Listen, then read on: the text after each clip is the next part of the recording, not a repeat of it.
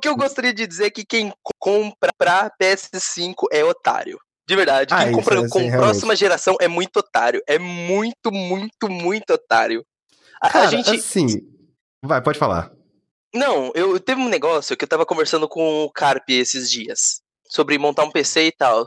E as pessoas falando, pô, é, a, uma RTX 3070 custa o preço de um console. Pro cara que já tem um PC montado da geração anterior, já tem um Ryzen 5 3600, já tem 16 GB de RAM, já tem tudo lá montadinho, o cara só compra a placa, pimba, E coloca no, no PCI Express e pronto, uma nova geração.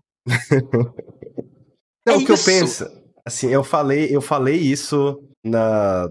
Eu já falei isso diversas vezes, eu falei isso acho que no meu vídeo sobre. Sobre motivos pra você ter um PC. Cara, você não precisa ter o PC mais foda do mundo. É, esse, eu acho Não que esse é o meu precisa. principal argumento. Você não precisa, sabe? O meu PC vai rodar todos os jogos daqui uns 3, 4 anos, sabe? Exatamente. E detalhe, e quem compra de fora, quem comprar de fora a placa de vídeo, vai conseguir pegar uns negócios no eBay, porque os caras tão maluco vendendo as RTX 2080 a preço de banana. Não, mas ninguém quer até a 2080 agora, sabe? Bom mesmo é pra mim, que eu peguei a 1080 barata, eu fiquei com ela mó Uhum. tempo, eu ainda posso ficar com ela mó tempo, eu vou ficar ela com mais um tempo, que eu falei pra você que eu vou comprar ar-condicionado. E eu, o meu único motivo pra querer ter a placa é o Ray Tracing. Então, eu, eu, eu- eu tô louco pelo Ray Tracing. Tanto que eu vou investir de uma vez primeiro no computador, montar o computador inteiro e depois eu parcelo a placa. Eu vou, eu vou ser o maluco que vai dar o salto de fé e vai comprar direta a RTX 3070. As- Ah, se, a pessoa, se, te- se tem dinheiro, já é uma boa mesmo, cara. É uma boa placa. Mano, eu acho que vai demorar muito pra, pra Uhum. trocar essas Pra placas. ela ser necessária. De verdade, pra ela ser o requisito mínimo, vai ser a próxima geração. Ah, não. eu não. tenho Pra ela ser- certeza. Pra ela ser requi... Cara, que, que, que- Cyberpunk, Cyberpunk 2077. Equivalência dela é mais ou menos o poderio da 1660, que já é uma placa capada.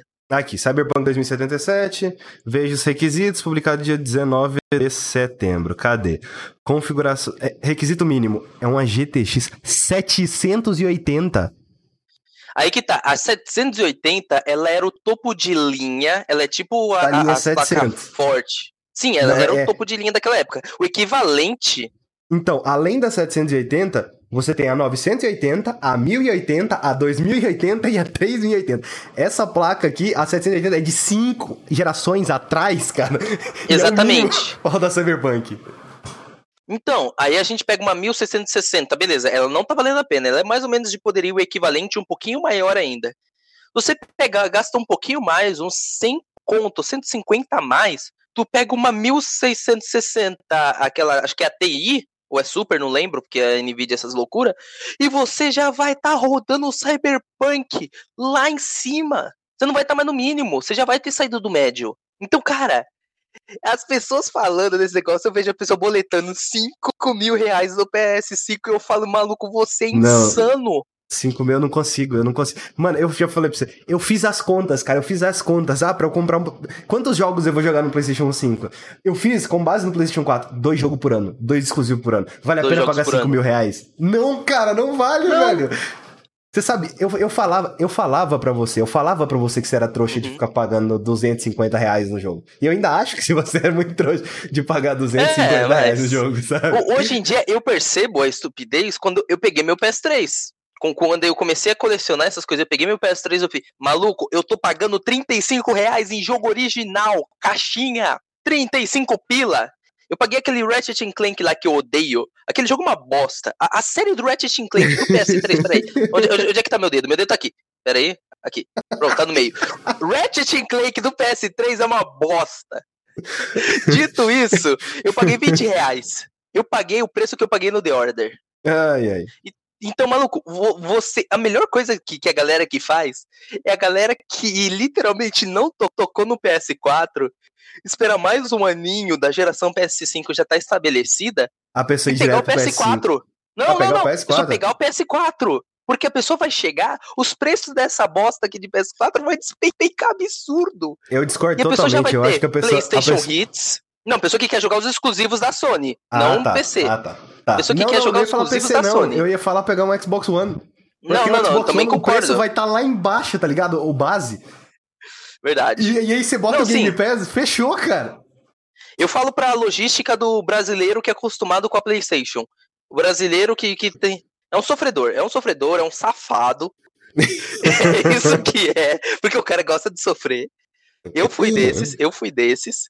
E eu digo, cara, é, esse cara que quer jogar os exclusivos da Sony e não teve oportunidade de forma alguma, que quer jogar Bloodborne, espera mais um pouquinho que essa coisa vai despencar. Eu, eu peguei o PS3 no melhor momento, quando o PS3 está extremamente desvalorizado os jogos, cara.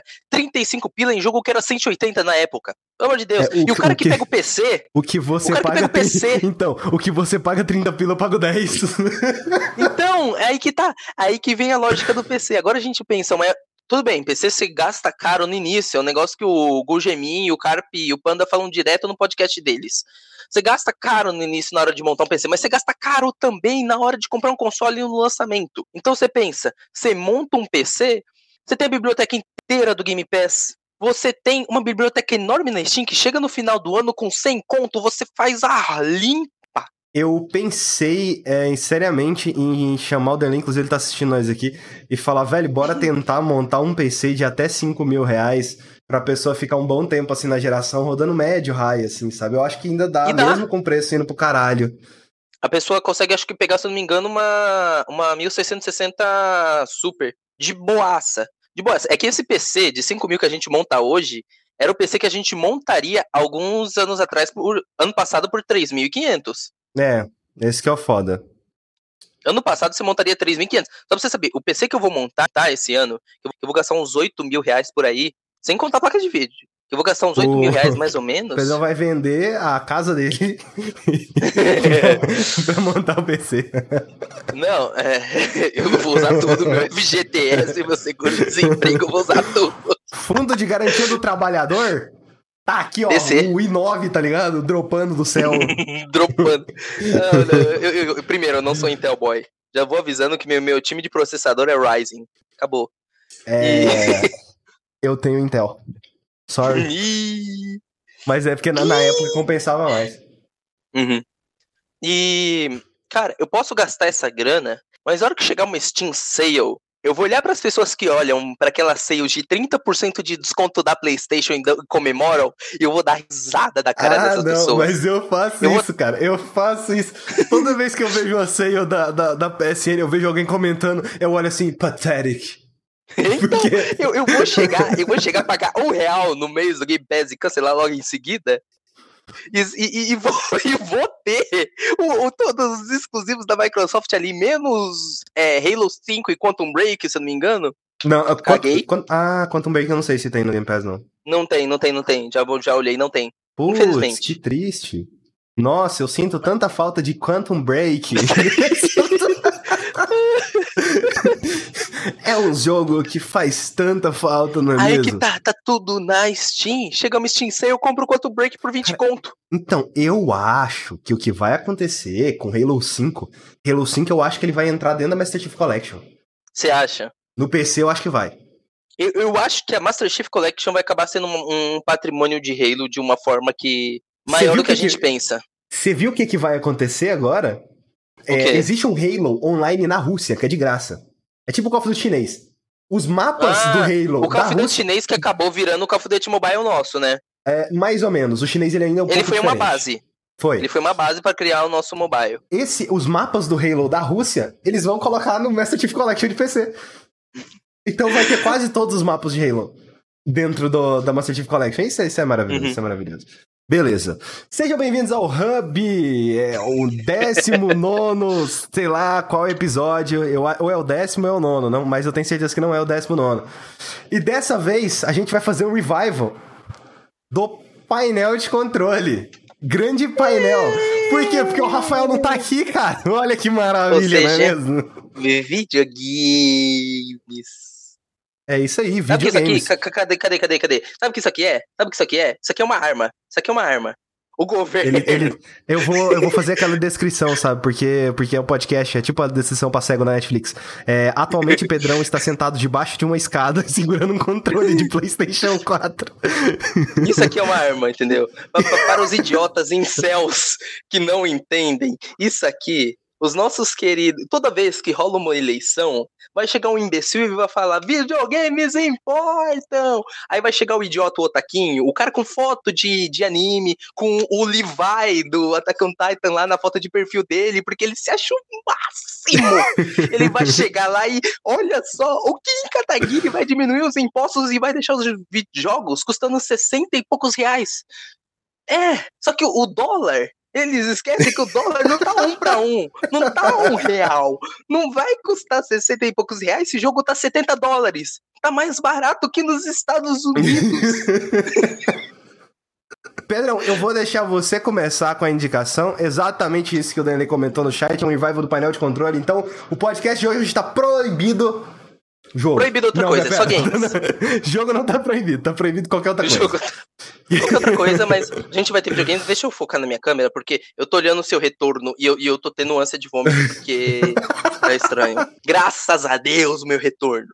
Então. De, de que, que, que, que você trouxe aqui pro, pro cast? Você disse que tá proibido outras mídias que não, não games, né? Depende, anime a gente pode. Anime libera. Então, eu, eu, eu trouxe um filminho interativo chamado The Order 1886. Meu Deus do céu, oh my god.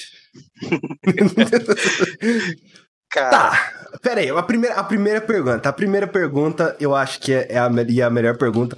Por que caralhos você foi jogar esta merda? Pela mesma curiosidade que você tem, de jogar todos os exclusivos dessa geração? É. Então, assim, por essa curiosidade, é... eu fui. E eu tenho uma relação com o The Order. No último podcast, a gente trouxe Days Gone, cara. Olha aí. A Olha gente, que padrãozinho. A gente segue, a gente segue a vibe, velho.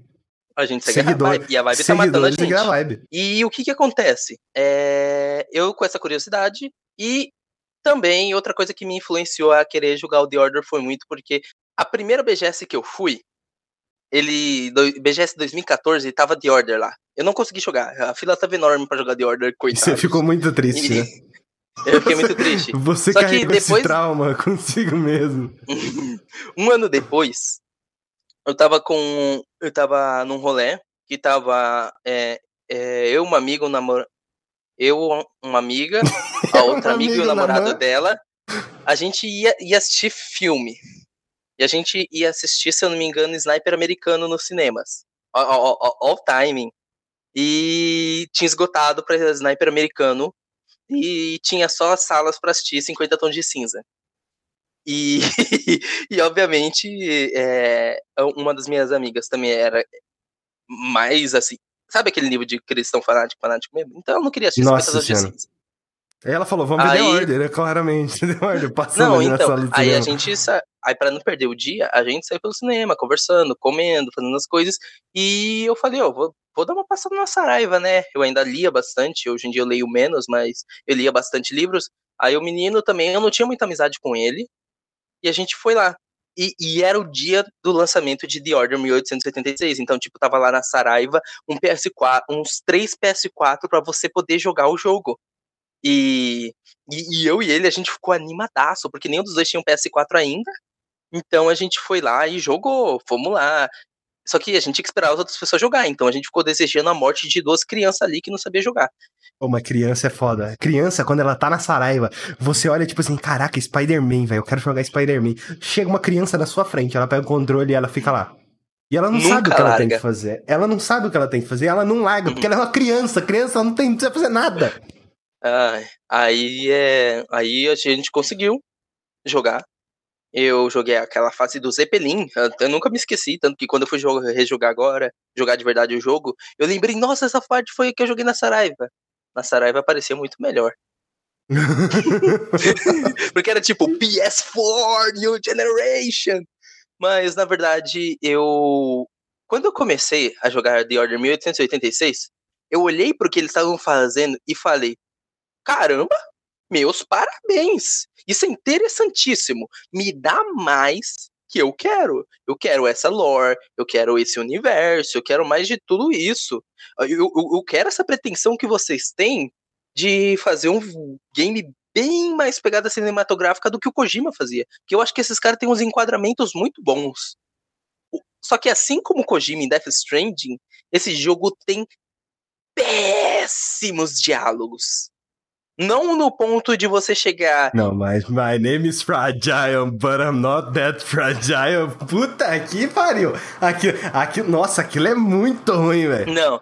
Mas chegar ao ponto que o jogo levar como reviravolta um personagem que se chama Lucan.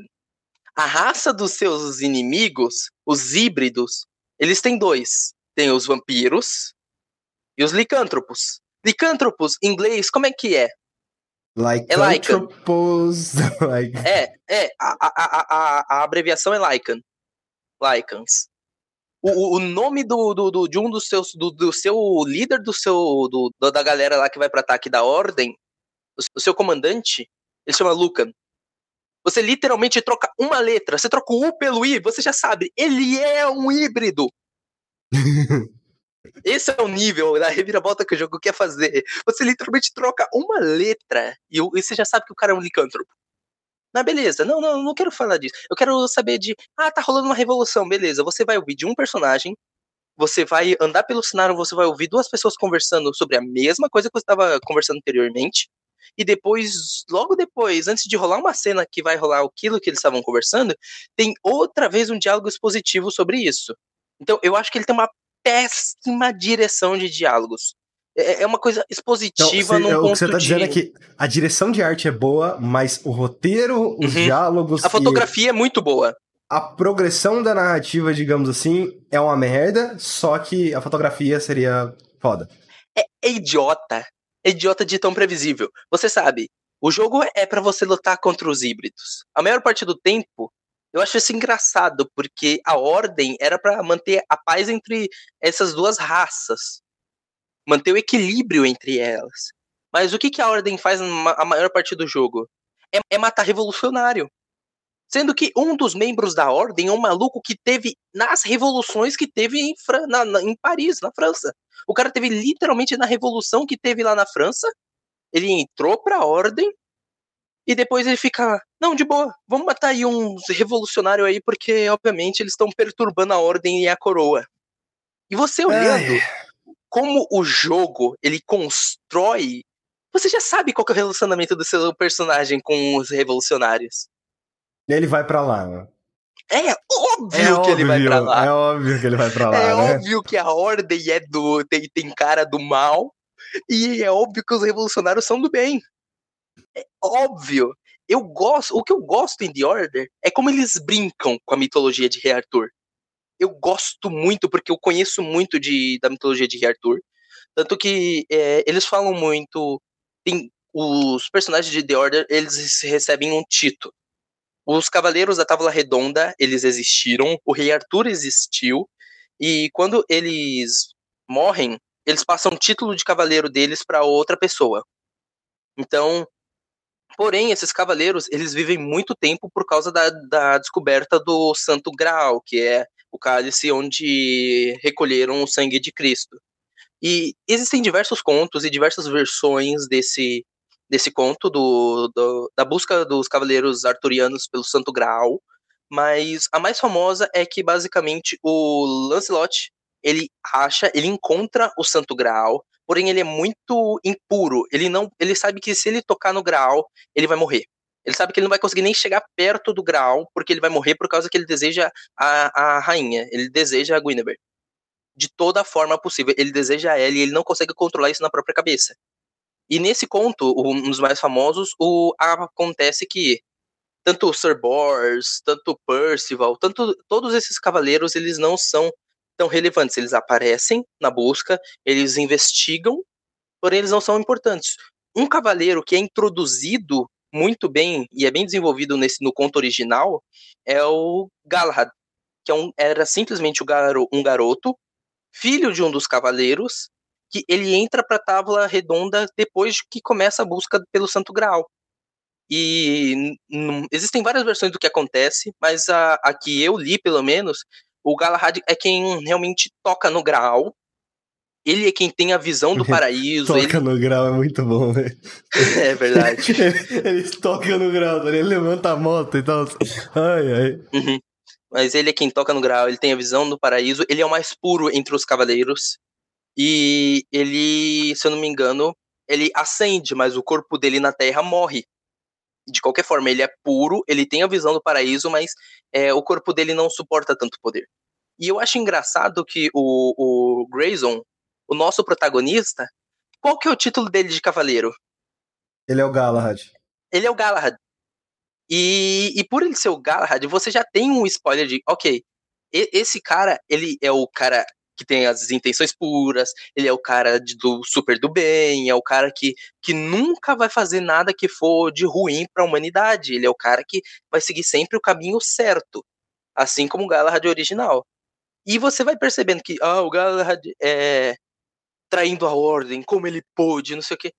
É, é tudo muito previsível se você conhece as lendas arturianas. Ao ponto que uma, eu só me surpreendi uma vez com um título de cavaleiro ali, que foi um, um a líder revolucionária tem um tem um, vamos dizer assim, todos o pessoal da ordem, eles recebem uma poção feita do, do próprio Graal. O que que acontece? A pessoa, quando ela vai se tornar um cavaleiro e ganha um título, tipo o Sir Galahad, por exemplo, ou Sir Percival, eles pegam, eles tomam do Santo Graal e depois eles é, pegam um pingente é, cortam um, um, pouco do seu sangue e deixa pingar. E aquela se torna água negra, uma água que pode curar ele e que deixa ele viver por séculos. Então, se a pessoa está quase morrendo, ela toma água negra e pronto. Isso recupera o, a vida, cura ela de suas feridas, porque é, é, o sangue vindo do próprio Graal. É o seu ah. sangue. E tem uma revolução que é Sir Bors no jogo, que é muito legal. Eu não vou falar sobre isso, porque eu acho que é um ponto que.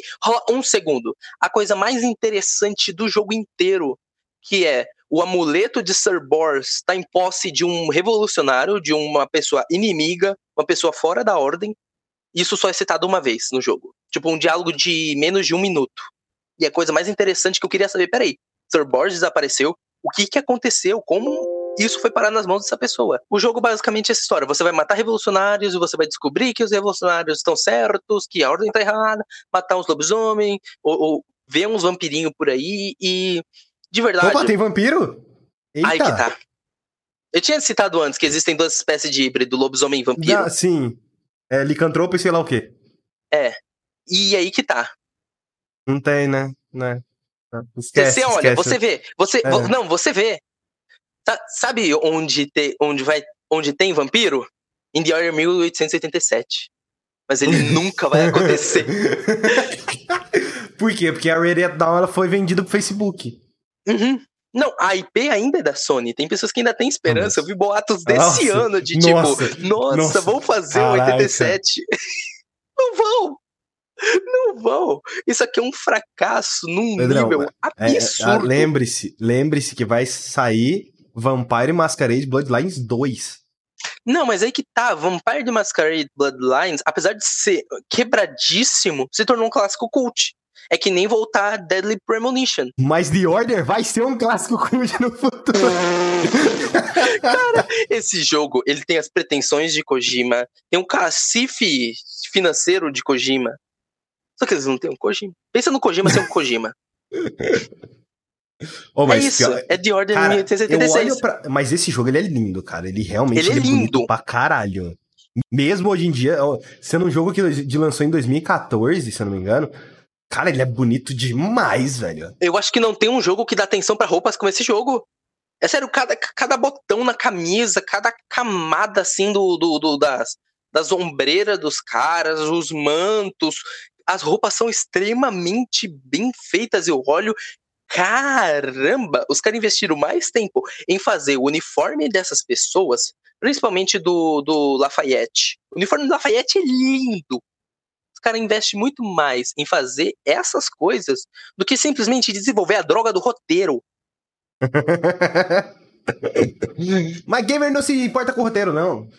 Aí que tá. Gamer quer roupinha. É. Gamer não tem aquele negócio do Make Jake dele falando do, do cérebro gosmento e Goblin que é. quer diversão? Então, é. tem isso nesse jogo. Tem alguns momentos que você, oh, vou pegar uma arma feita pelo Nikola Tesla e atirando laser. Pergunta, as bordas pretas dá pra tirar? Não. Não? É coisa Pensei do jogo. depois- eu pensei que eles teriam uma feita atualização depois. Tipo o Devil Within o primeiro. Eu hum, não acho que atrapalha como atrapalha em Devil Within. Eu acho que o jogo é feito pensado nisso, ao contrário do Devil Within, que aquilo era uma limitação de hardware. Oh, mas é bonito E- demais esse jogo, É cara. muito. E chegar no final desse jogo, tipo, eu, eu acho broxante demais, tipo, o final, porque ele é um coito interrompido. Ele é tipo. É, eles já planejavam fazer o próximo, né? uhum.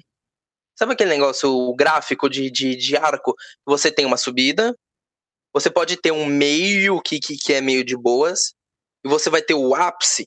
Aham. É, é o clímax. Seria. É o clímax da história, e ele cai um Então, pouco e depois tem a jogo- conclusão. Vamos dizer que é, o clímax é o topo, e, e- e tem a subida. O jogo acaba aqui, no meio do clímax. Hum. Ele acaba aqui. Ah, então ele realmente dá vontade de jogar um, um próximo, assim, um, um The Order. Dá, porque literalmente eles fazem uma coisa interessante com o Galahad. Tipo, o- apesar do jogo terminar com Quick Time Event, que é idiota, o jogo literalmente tá lá, ah, tá, tá lá um personagem, você tem, mostra, aperte R2, aí você ouve o barulho de bala, pá! E acaba o jogo, aí tem cenas pós-créditos, mas ele quer que você jogue uma continuação, entendeu? O jogo foi pensado pra ter uma continuação, porque chega ao ponto que o Galahad vira o Batman. Verdade, né? Assim, é... é que é complicado, né, velho? É a franquia que já é muito extensa, né? Você tem que jogar os outros 1885 jogos. Essa piada foi Cara. feita em todo o podcast que tinha de Oi. É impressionante. E essa piada vai fazer vai ser feita com Cyberpunk também. O Derley tinha comentado, será que funciona em monitor ultra-wide? Não, porque é PS4, né? PS4 acho que ele nem puxa a resolução ultra-wide se ligar o monitor Não, eu acho que esse jogo não vai fazer diferença nenhuma num PS4 Pro. Talvez É. um pouquinho de HDR, que nem rolou com o Infamous Second Son, que fica Ah, lindo com HDR, Deve ter. mas eu ainda acho que esse jogo é meio que um fruto da geração anterior, sabe? Ele ainda me, apesar de ser interessante o universo, essas coisas, ele me grita PS3 aesthetics. Ele me grita. Isso. Porque, porque ele é cinza? É, ele é cinza, ele quer ser sombrio. Ele é cinza, ele é dark, ele é trevoso. Ele é, ele é tudo isso aí. Ele é o que seria Jack 4 se tivesse lançado no PS3. Graças a Deus que não lançou Jack 4 no PS3. oh, mas Jack 2 já saiu, já, já, né? já entrou no Dark, né, velho? Uhum. Jack 2 ele é Dark. Mano, você tem noção que Jack 2. Lost Frontier, quem fez? O Lost Frontier não. ah, o Google vai descobrir agora pra mim, quer ver? É, Jack Eu tô and com uma teoria Dexter, aqui muito boa. The Lost. Não, não é o mesmo estúdio, eu acho. Não é a Rated Não, R. eu sei, calma. É a High Impact Games. Ah, High Impact, ok. A Nossa, os Radiant caras Dawn, sumiram. Eu, eu olhei Eles fizeram isso Filter na e época eles fizeram que um, um, um jogo da série Resistance, se eu não me engano, pra algum portátil. É, a Radiant Down fez Dexter. Hum, ih, é esse jogo. Dexter, Chains of Olympus, Ghost of Sparta, a versão de Wii de Okami, o The Order A melhor versão de 1816. Aí Eles depois fizeram a vai melhor versão de Okami. Deformers, Lo- Lone Eco, Eco Arena, Eco Combat, que são tudo pra óculos Rift. oh, mas assim, é, eu adoraria ter um Oculus Quest, uma pena que é do Facebook, mas eu Uhum. teria um, porque ele, mano, ele é basicamente um óculos de realidade virtual sem fio. Tem um É, sistema então, eu adoraria ter um desse. Esse eu adoraria ter. Mas assim, eu queria triste ter, sei saber lá, que, 20 mil FPS em cada olho. né? Parece que é, parece que tá 90 Hz já, eles já conseguiram atingir em cada olho. É uma coisa Não, é assim. interessante. É é como se fosse um console portátil, só que no seu olho. é o Adulto não gosta, não gosta de cor. E The Order é muito adulto.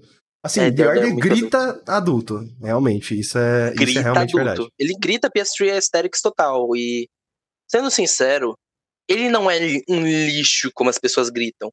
Eu, eu acho interessante algumas coisas que eles fazem, é divertido. Lembrando, eu joguei na maior dificuldade esse jogo, porque me falaram que esse jogo, no normal, ele é ridículo de fácil.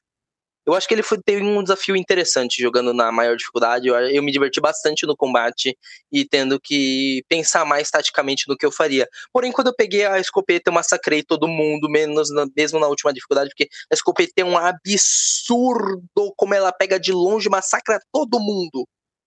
Joguem com a escopeta. Joguei com a escopeta, esse é um jogo. Ele é legalzinho. Ele, ele é aquela coisa de. É o jogo mediano do início da geração. Só que ele lançou um ano depois do console ter, ter sido lançado. Que é um erro.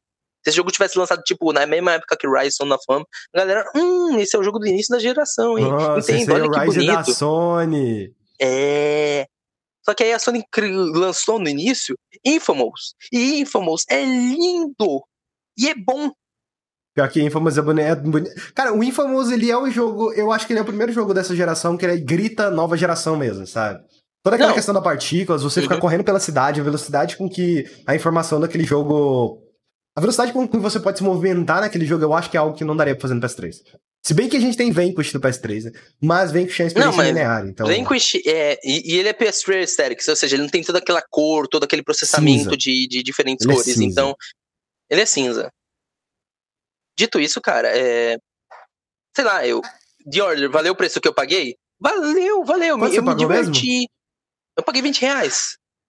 Assim, no PC eu pagaria 10, se tivesse. É. Oh, mas aí, apoio, apoio. Sony, lança de ordem pra PC, cara. Nossa, eu jogaria, eu Não. jogaria. Eu também. Desbloque fa- fazer. Se você não lança aquela opção, a, gente, a galera faz o mod, tira as letterbox assim. Tudo bem que vai ficar extremamente esticado, mas tudo bem. E. Cara, sei lá, The Order é um jogo que eu me diverti. Ele durou dois dias. Eu joguei por dois dias. Eu sei que duraria uma tarde, mas joguei na dificuldade a mais e também eu quis espaçar um pouco as sessões de jogatina. Então, durou dois dias. É, daria pra jogar tudo num, num dia só. Eu vou. Depois eu. Você comprou ele. Como é que é? Na minha conta. conta? Não, comprei, comprei na minha conta mesmo. Peguei uma daquelas sales da PlayStation e tava bem barato. É, Mas se, é você isso. virar, se você virasse pro cara onde você aluga o jogo e falasse, ô, aluga The Order, compra The Order aí pra você alugar, o cara ia querer dar um soco? Não, o cara não pegou o Wasteland porque quase ninguém ia alugar aquilo. É. É, Pedrão, agora eu. A gente vai passar por uma. por vários jogos que eu já queria ter falado há muitos anos e anos em galáxias, Muito Anteriores. distante. basicamente. É, você lembra que nós dois jogamos a beta de Marvel Avengers, né? Uh, papai. Por que, que você não gostou da beta? A gente tá discutindo uma beta sendo que o jogo final já foi lançado. Não tem problema. E, e eu podia ter alugado ele. Eu podia ter alugado. Eu não, eu não tive a menor vontade. Eu achei que a gameplay daquele jogo tão ruim. É, Cara, que eu podia vi- ter gastado 30 reais pra jogar ele por um mês. Eu não quis. Eu achei, eu achei. Nossa senhora, achei aquela. Achei horrível, horrível, horrível. Ok, então já terminamos nosso comentário aí de Marvel Avengers. Não, não, não. Vamos, vamos, ser sérios. É, tem coisas interessantes. Kamala Khan tem uma gameplay meio Luffy ali naquela parada. Não, É. mas é que tá. O problema é que não existe diferença nenhuma você jogar com outros personagens e com a Kamala Khan. O que é legal da Kamala Uhum. Khan é a personalidade dela. É. Entendeu? Então, tipo, você quer jogar um jogo da Marvel? Joga Lego. Lego Marvel. Porque é, o melhor, é a melhor Ultimate coisa que tem Alliance. atualmente. Eu não sou muito fã de Ultimate Alliance, eu testei, tentei jogar no PlayStation 2, mas não, não funcionou comigo. Eu não sei se hoje em dia Ah, eu gosto funcionaria. muito. Ah, então, eu joguei. Lembrando que eu joguei 50 minutos de Avengers, são 50 minutos que eu perdi na minha vida. Eu joguei também. Eu achei uma porcaria inacreditável. Cara, eu, o, E o falam que, Destroy- que, que, que a sessão da ponte é uma das melhores. Todo mundo que jogou fala Sério? que a sessão da ponte é uma das melhores. Meu Jesus. Jesus. O, e o Destroy All Humans, cara? Porque agora eu joguei ele. Uhum. Assim, é... Gostei bastante, só que eu tenho um- problemas com a estrutura daquele jogo. Também. É, é uma estrutura PlayStation 2, eu entendo por, por, por ele ser da forma que ele é. Eu queria muito que o jogo ele me deixasse ficar explorando vários mundinhos abertos.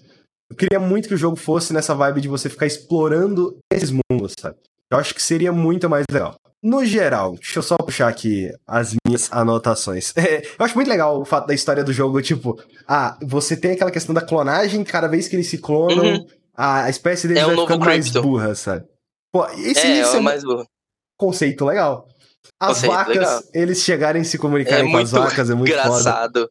É, o caso. Roswell, que é aquela teoria da conspiração de que um alienígena caiu em Uhum. Roswell, no jogo realmente caiu um alienígena lá. Caiu. Ah, eu queria falar também do elefante na sala, que seria Essa o que o cena. Nautilus reclamou, a cena da loira burra e da sonda anal. Eu, eu, eu, eu, também tenho meus problemas com essa cena. Então eu entendo Eu por que entendo essa como cena um humor da época. Porque o South Park, o primeiro episódio de South Park é literalmente a mesma coisa, é o mesmo conceito, é uma sonda anal. É o mesmo conceito, os alienígenas chegam, colocam a sonda anal em você e a sonda começa a estudar você. O jogo de South Park, que lançou em 2014. É, então, um eu dos lembro seus dessa acessórios é a sonda anal, justamente fazendo referência a esse episódio, sabe? Não, mas o jogo de South Park também é um, é um bagulho à parte, porque. É, ele ele Ah, é eu- eu muito que engraçado, ele- mas eu ele é que ele- pesadíssimo. É, é, é. É você entra no cu de uma pessoa. Então. Uhum. né? Né? Não, lembra daquela vi a- aquele lugar que você acha a família de bostinhas? Eu rachei o bico quando eu encontrei aquela família. É, cara, eu gosto muito daquele jogo. Eu preciso jogar o 2 lá dos super-heróis, inclusive. É, Tenho certeza que eu vou o adorar também. Fracture. Ah, durante os loadings do jogo, no início e final de fase, você tem os jornais, né? Que isso você não tinha Uhum. comentado. Eu achei isso muito legal. Uma Eu comentei, jornais... eu comentei, eu falei que eles, tudo eles falam que é o, que é o comunista, que Então, que os os jornais sempre mudam. Só que os jornais, o que eu achei ruim é que eles não estão traduzidos, né, velho?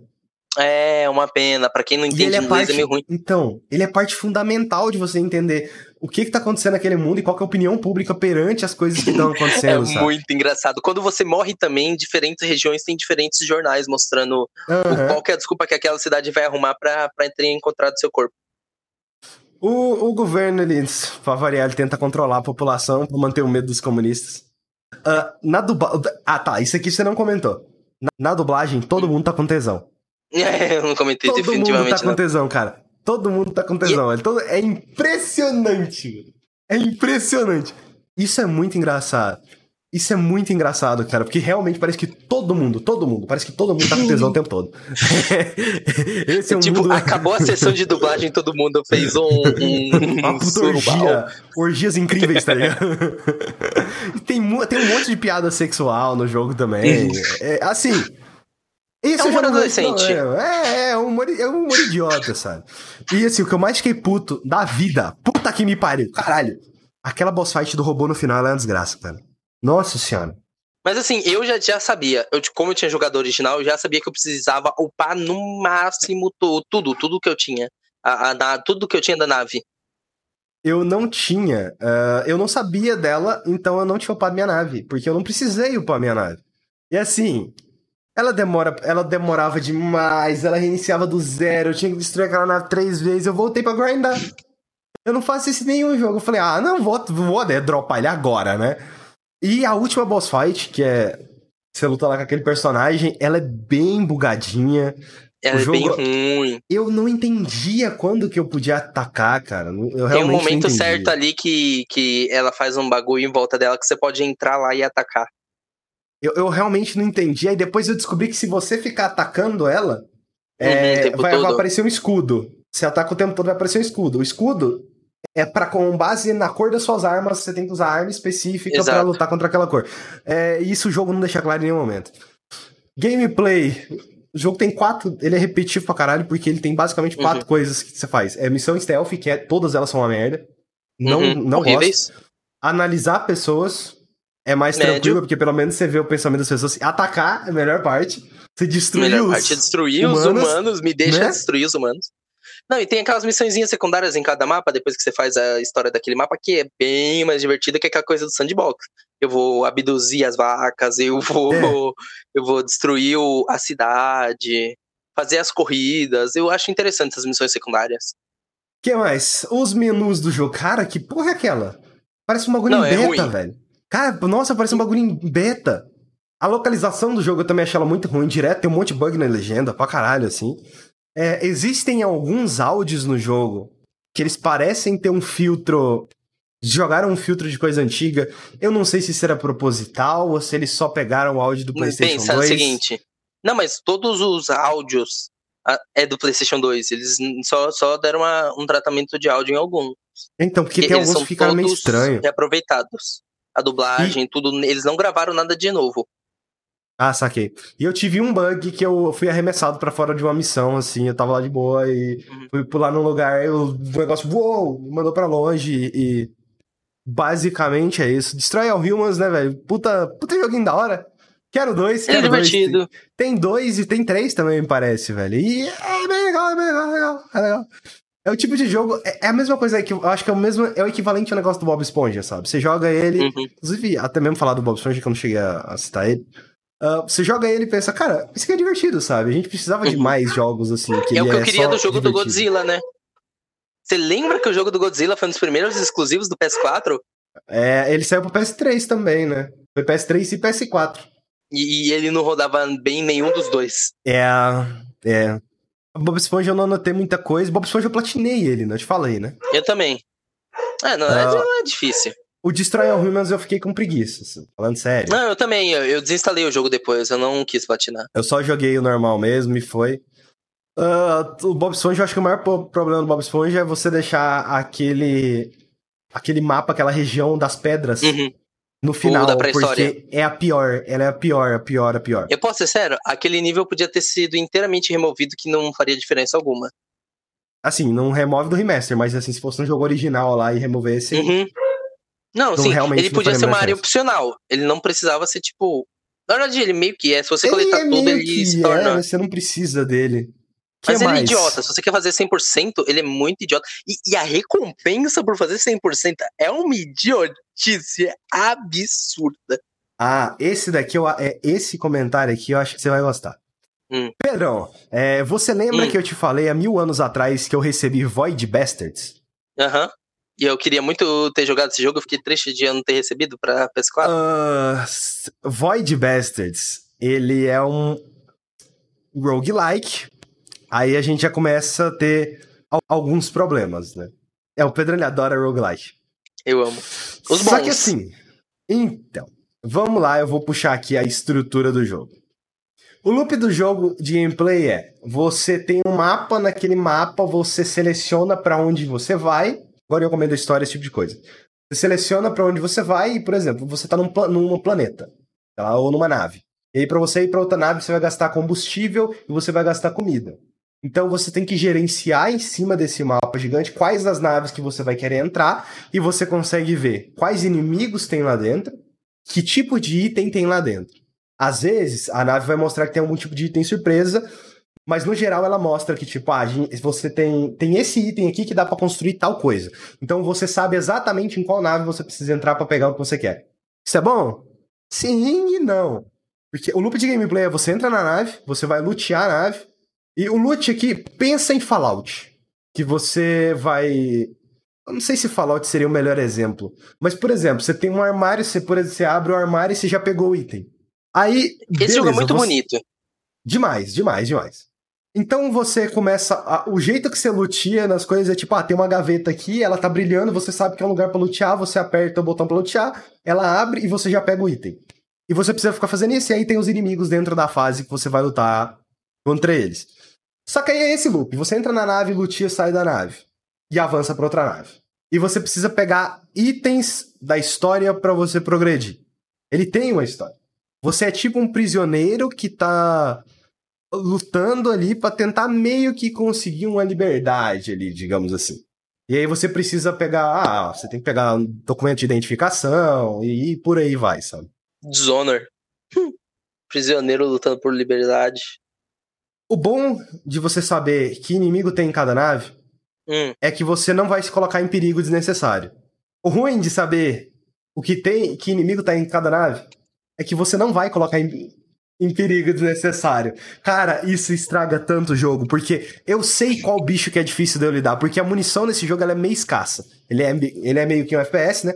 É, e a munição desse jogo é escassa. Então, eu não tenho fator surpresa ali. Eu não tenho um inimigo. Uhum. Ah, até parece que eu vou enfrentar esse inimigo novo. E Falando em fator avançando, surpresa, me, me venderam esse jogo como um Immersive Sim Roguelike. Ai, ai. Eu acho que quem falou isso tava, tava drogado, mano. Porque não é possível. Tipo, cara. Nautilus. É. Você mal tem história. Você mal tem história em Void Bastards. É, você vai fazendo. O loop é esse da nave. Tudo que você vai precisar tá dentro da nave. E aí, então, você tem um item principal, que seria o item de história. Esse uhum. item, tipo, ah, tá na nave daqui três caminhos para baixo, digamos assim, sabe? Então, você tem que percorrer todas as naves ao redor desse caminho? Você precisa de combustível e comida o suficiente para conseguir viajar até aquele lugar. Você não precisa ir, entrar em todas as naves. Você seleciona as naves que você entra, pega combustível, vai até aquele lugar. Pega combustível, vai até aquele lugar. Então você pode ir só nos lugares de história se você quiser, tendo combustível. Saquei, saquei. Ou você pode simplesmente olhar para enfrentar só os bichos que você quer enfrentar mesmo. Que é, eu acho que para mim esse é o principal problema do jogo. Que não tem surpresa. Eu não vou me colocar em perigo sabendo que meu não personagem vai ter pode um morrer. pesadelo que nem um Prey. É. Aliás, é, os bichos desse jogo são bem parecidos com os bichos de Prey, hein? Não É. no sentido de, de copiar e tal, mas o design, tipo, ah, um fantasma, um sei lá o que, e, por aí vai. Tem uma bolinha mesmo que. Eu adorava ir nos lugares onde elas têm, que é uma bolinha que ela, quando ela te vê, ela chega perto de. Muito obrigado, Google, por falar comigo. Quando ela te vê, ela chega perto de você e ela explode. Ela é boa por quê? Porque ela ajuda a matar outros inimigos. Então, por aí vai. E existem várias coisas que poderia gerar um loop mais interessante, mas no geral é entra na nave, você vai lutear, e é isso. Às vezes eu sequer gastava munição pra lutear, porque tem nave que não tem inimigo nenhum lá dentro. O jogo te fala que não tem inimigo nenhum. Ué, e pra que presta ela? Uai, você entra lá dentro pra pegar combustível e E comida. É. Às vezes tem algum item específico dentro dela também. Mas inimigo, inimigo mesmo não vai ter.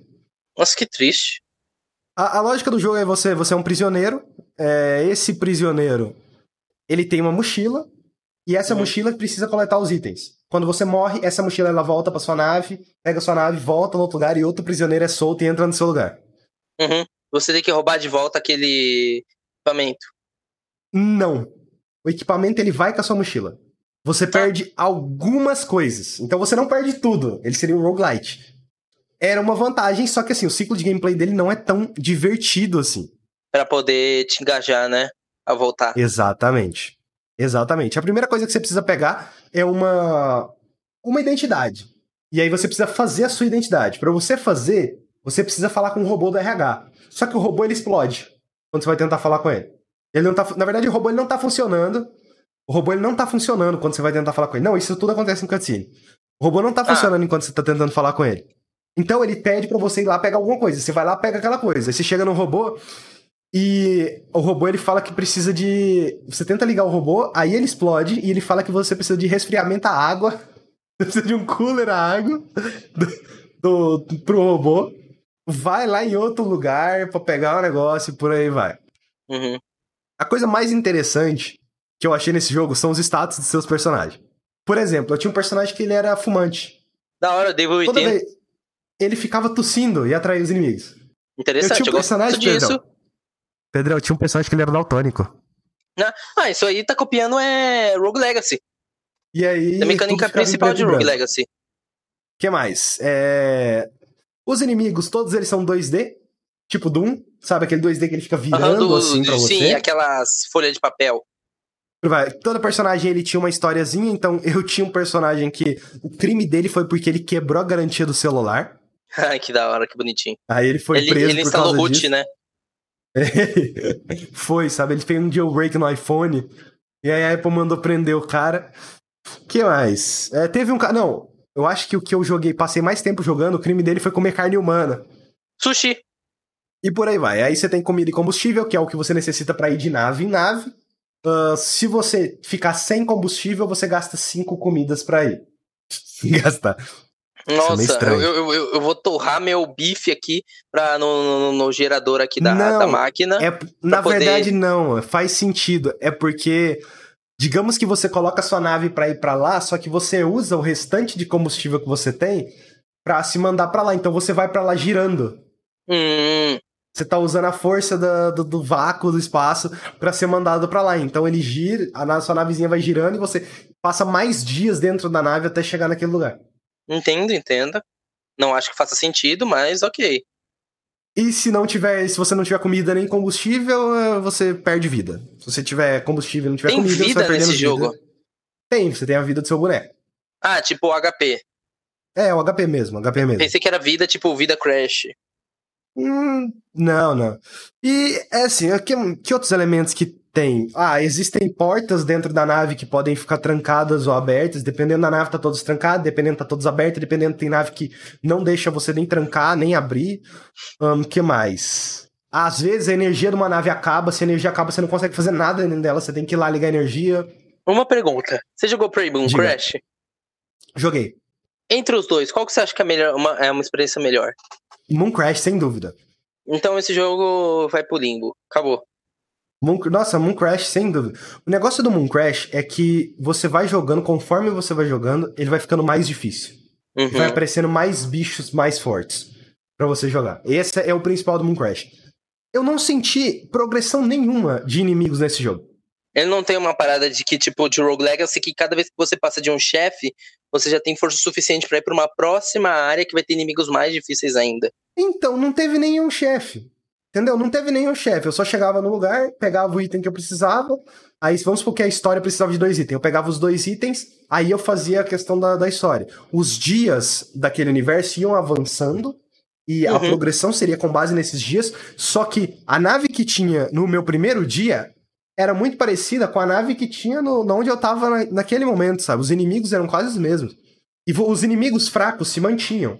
Então, se tem uma nave com dois inimigos fracos e vai ter os mesmos itens, pra que que eu vou numa nave que. Uhum. Entendeu? Não, não É isso que eu falo.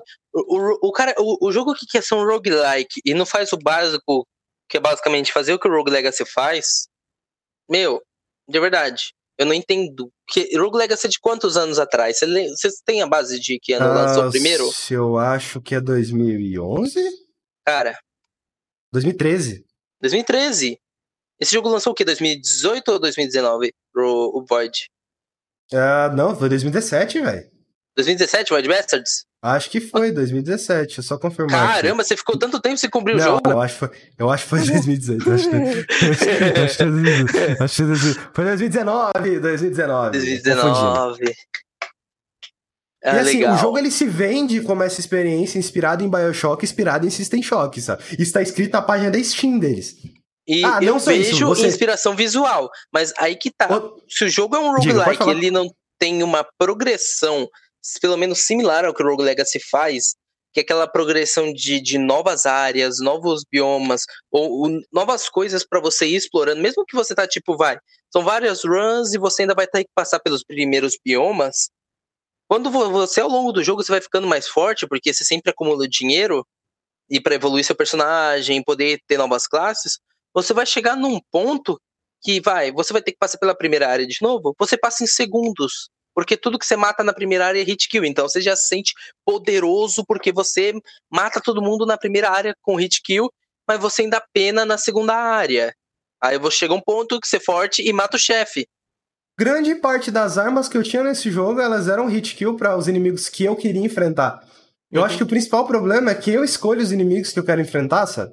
E ele não tem aquele senso de progressão de tipo, nessa vai, vai ter uma nave que é obrigatória e que essa nave vai ter um boss. E, e o caminho até Então. essa nave ela é, é, é, um, é um caminho aleatório, mas aquela nave é Então, o que o obrigatória. jogo faz? Você precisa pegar um item e o item tá dentro daquela nave. Vamos supor que é um item de história.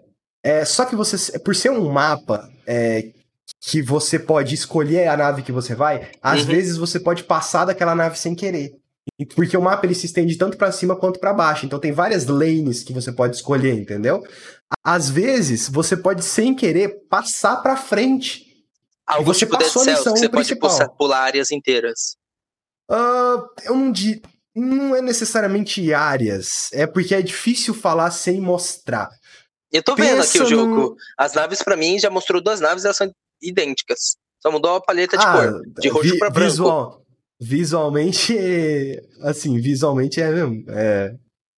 Mas o que, eu, o que eu quero aqui, não sei se você vai conseguir explicar melhor do que eu.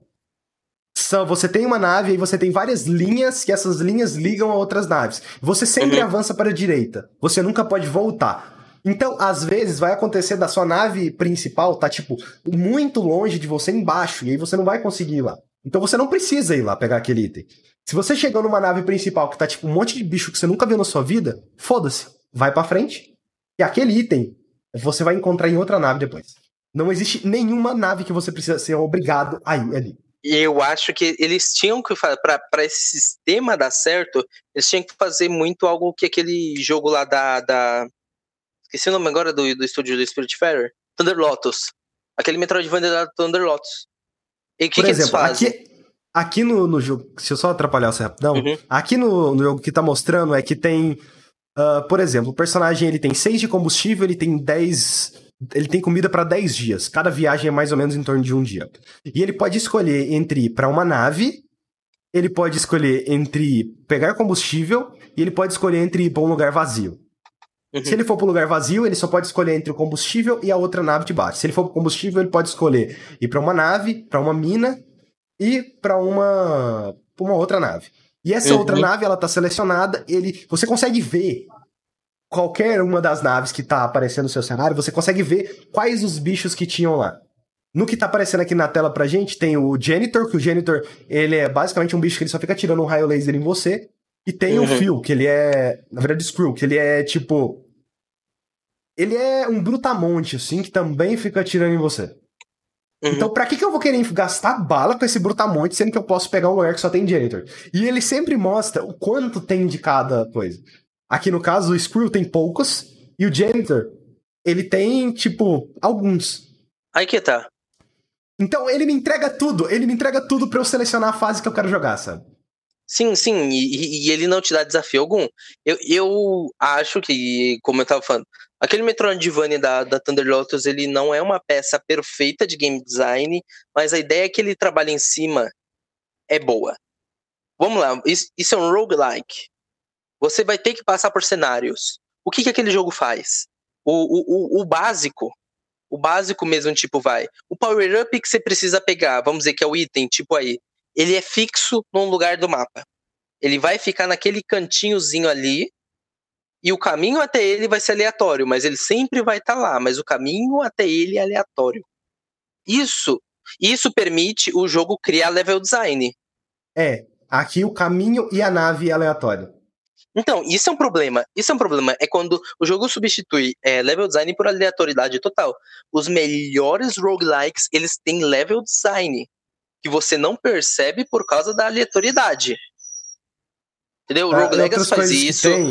Se você vê o que, que esses Metroidvanias bons fazem, eles basicamente puxam essa pegada de, de você não vai perceber o level design até que você repita aquilo o suficiente de perceber. Ou, oh, peraí, existem coisas fixas aqui, e, e, mesmo nas coisas aleatórias, elas são planejadas para acontecer de certas formas para que eu possa evoluir e passar para frente.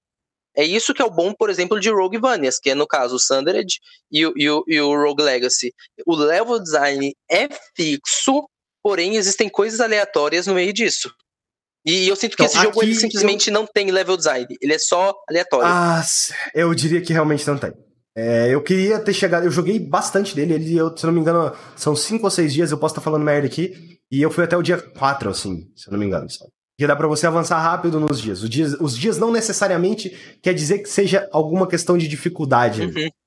É, você outras coisas que você tem para tentar dar um, uma dificuldade a mais nas fases. Por exemplo, existe óleo no chão de alguns lugares. E se você pegar esse óleo, você fica escorregando por algum tempo. O uh, que mais? Que eu tô olhando aqui. Você tem o oxigênio. O oxigênio eu nem citei, porque para mim ele não fez a menor diferença. Você tem que passar seis minutos numa nave. Mano, em dois minutos você já rodou a nave inteira. Hum. E por aí vai. O uh, que mais? Ah, a sua vida você pode recuperar dentro da nave também. O oxigênio, você tem o um negócio de oxigênio dentro da nave também. Então, a energia, o oxigênio, você pode reciclar algumas coisas. E por aí vai, sabe? Então, tipo, no geral. Ele parece um jogo que parte... tentou se inflar de coisas para camuflar a falta de, de, de conteúdo que ele tem. Cara, a parte mais legal do jogo, se eu te falar que é aquela visão da nave de você ficar indo de lugar para lugar. É a parte, eu acho a parte mais legal. Toda vez que você, só completando aqui o ciclo de, da repetição do jogo, toda vez que você volta, você tem a sua árvore de habilidade, você pega uns itens dentro das fases, você usa esses itens para desbloquear novas habilidades e você pode selecionar, que é o que garante mais gameplay nesse jogo. Você olha para uma arma e pensa, eu quero essa arma. Então eu vou marcar esse item. Esse item aparece no mapa marcado para você, você viaja até aquela nave e pega esse item. Uhum. Que é uma coisa legal, porque a sua evolução, você escolhe qual item você quer ter. Mas uma coisa que eu gostava bastante é. que eu achava mais divertido no geral é essa visão da nave. Você tem. Existe um ponto aqui que tá mostrando aqui pra gente, lembrando que esse podcast foi gravado ao vivo na Twitch, que ele é tipo um negocinho de DNA. Se você chega lá, isso muda o DNA do seu personagem. E vai te dar uma característica aleatória. Eu, uma tipo... vez, eu peguei uma característica que. Tipo aquele roguelike feito pelo, pelo time do Tim Schafer, o Red. E aí ah, que, isso, que você vai pegando uma mutação. Sim, sim, é isso. É, é, qual que é o nome? Não, é Double é, Fine. É, é, é, uma, é uma mutação que você pega. Uhum. E aí, tipo, dentre as mutações tem um negócio do daltonismo, que daí você virar daltônico do nada. Uh, tem. Você fica mais alto. Então o seu personagem, ao invés da arma dele estar tá apontada pro meio, não, ela tá, ela fica em cima, assim. ela fica bem mais alto. Ela não fica bem mais alto. nenhum. Assim. Porque se o cara nenhum, fica mais alto, ainda continua normal. Você só ficou mais alto, sabe? Não, o que mais? que mais que a tem? altura, só se a altura for tipo assim, aqui tá os seus ombros, você ganhou um super pescoção. É, então, não, parece que tipo, você aumenta mesmo, é coisa assim. Não, é, você tem daltonismo, você tem fumante. Cara, tem, tem vários, assim, realmente isso tem vários. É. São características que vai melhorar ou piorar seu personagem, sabe? Mas tem aí que tá, se não azarado. tem uma progressão interessante, é, todas essas mudanças é... não fazem sentido. Em Rogue Legacy é divertido porque você tem uma progressão mesmo de você ficando mais forte. E, e assim, se você fosse só ficando mais forte, você passava pelos cenários rápido e matava todo mundo e destruía. O, o brilhantismo de Rogue Legacy é fazer com que essas avarias acompanhem todos os personagens. Então, cada personagem vai ter o cara com a visão ao contrário. Então, você vai ver que o seu personagem tá lá no teto, quando na verdade era para ser o chão. Então, ele enxerga ao contrário. Ou tem um cara que ele. Ele ele é vegano. Se ele comer é, o, o, item de, de, de reanimar, de, de, dar vida pro personagem, se ele come aquilo, ele perde vida. Entendeu? Ou tem coisa okay. de comunista, o cara não, não, não pode pegar moedas naquela run, as moedas dão dano para ele. Então, ah, o máximo que o máximo que você vai fazer é assim não usar suas armas para não gastar munição. Você pode levar três armas pro jogo, uma principal, uma secundária e uma granada. Uh, é, é, é, ele é um jogo muito simples, sabe? É muito simples. E é esse que é o foda, é o jogo ele não tem progressão alguma, você não sente dificuldade, você não, você sente que você tá ficando melhor porque você ganha mais itens. Só que você tá ganhando mais itens para lidar com os mesmos inimigos sempre, sabe? Pode ser um problema, é problema, meu que eu escolhi, que eu escolhi lidar com, com inimigos que são mais fáceis, mas para que, que eu vou lidar com um cara que é mais difícil? Eu não tenho motivo para lidar com, com um inimigo que é mais difícil. Sabe? É a falha do level design, é de não ter uma é. obrigatoriedade de você ter que ir. Uma hora você vai ter que enfrentar esse inimigo Ou difícil. Uma recompensa justificada para esse bicho que é mais difícil. Porra, por exemplo, as naves, elas têm defesa, elas têm as torretas. Em determinado ponto, você pega coisas lá que você hackeia essas torretas. Não só isso, você pode ver qual nave a segurança tá ligada ou desligada. Então, para que, que eu vou dar de frente com a torreta que vai me metralhar e arrancar a minha vida, sendo que eu posso ir numa nave que não tem? O custo-recompensa é que não vale a pena. Aí que tá a falha. Aí que tá a falha. E foi o erro desse é. time, foi, foi apostar totalmente na aleatoriedade e esquecer que existe level design. É, e a coisa mais legal mesmo é você ficar viajando pelo mapa, porque às vezes você encontra uns. Não é bandido, uns piratas espaciais, e esses piratas eles ficam te seguindo para qualquer lugar que você vai. Às vezes você encontra, tipo, uma baleia, que essa baleia pode tentar destruir sua nave. Às vezes você encontra um eremita, que se você pousar no planeta desse eremita, ele vai roubar toda a sua comida. Ah, tá. Eu pensei que ia ser tipo o eremita de Vikings, que, que ele vai pegar não, sua esposa não, ele... e destruir seu nome. Não, ele só pega a sua comida. Em algumas regiões do mundo, a sua esposa é sua comida. então, e, em Vikings é bem isso, em Vikings é bem isso. Caraca, que ódio daquele personagem. E, cara, é, é isso, sabe? É, não tem. Não tem eu, eu, queria que tivesse uma profundidade, porque ele não é ruim de jogar, ele é divertidinho, sabe? Ele é gostosinho de jogar, corte de, de, de, gameplay, assim, de experimentação, né? E assim, eu depois eu fui olhar para ver o que, que acontece no final do jogo. E o final do jogo é decepcionante, cara. Mesmo a história do jogo sendo a coisa mais básica do mundo, o final do jogo é decepcionante. É, então, eu nunca é, tipo, cheguei no final de Rogue Legacy. Nunca? Nunca. Uh... E mesmo assim eu me divirto. Aqui chegou num ponto. Eu tava me divertindo, tipo assim, durante uma hora mais ou menos. Aí depois acabou, era só tarefa repetitiva. Eu chegou no ponto que eu não queria mais entrar em nave, eu só queria ficar na, viajando nas navezinhas. Então, eu só entrava em lugar que eu sabia que ia ter combustível fácil. Por exemplo, você tem lugares que não tem nave, só tem combustível, só tem comida. Então, se, às vezes você consegue ficar viajando entre os lugares sem entrar na nave, cara, sem jogar, uhum. só ficando no menu. Aí isso, que tá o isso problema. Eu acho legal, isso eu acho legal. Não, mas aí que tem um problema grande, que é o, o jogo te, é. te incentivar a não jogar. Uhum. E, cara, roguelike é pra ser aquele jogo de, de. É tipo o jogo entre os jogos, aquele jogo pra você relaxar e só se divertir. e você pegar um negócio aqui que não te influencia nem a você jogar o próprio jogo, cara. Eu não sei se você gostaria desse jogo. É assim, ele é gostosinho de jogar, ele é divertidinho, mas no geral é tipo, ah, joguei duas horinhas, tá bom, eu vi tudo que esse jogo tem pra me oferecer, sabe? Eu Pra quase esse é comprei esse principal- jogo. Pra mim, esse é o principal problema do, do roguelike. Joguei tanto, e aí eu vejo, ah, esse jogo tem tudo pra me oferecer. Mano, Dead Cells eu entro naquele jogo até hoje, sabe? Às vezes eu entro Uhum. no Dead Cells. Dead Cells, pra Então, mim, ele é o primor do roguelike. ele é o exemplo de bons assim, pra sempre, sabe? Mas Aí tá. basicamente é isso. Isso aí é Void, Void Bastards, né? É Fazer Void quê, né? Bastards. Sad. Sério, deixa eu ver quando o Void Bastards tá na PSN, só pra ver se, se, se o, o quão não, vale a pena. não. Isso é, é- tá maluco? quanto 100 reais? 124 reais. Ai. Esse pra mim é um jogo que vale tá bem mais 30. barato. Hum, então, na Steam. Esse jogo na não Steam tá Game 30, não. Pass? Na Steam tá 58. Ainda tá caro pra ele. Não, Mas ele teve no Game não Pass. no Game Pass. Ele teve no Game Pass de console. de PC. Ah, de console pode ser que teve mesmo. Deixa eu ver se no de PC tem. Eu já tinha recebido, né? então eu nem olhei isso. Void Best. Tem, tem no Game Pass PC. Tem. Aí, ó. Ah, Deve ter no de console também, então.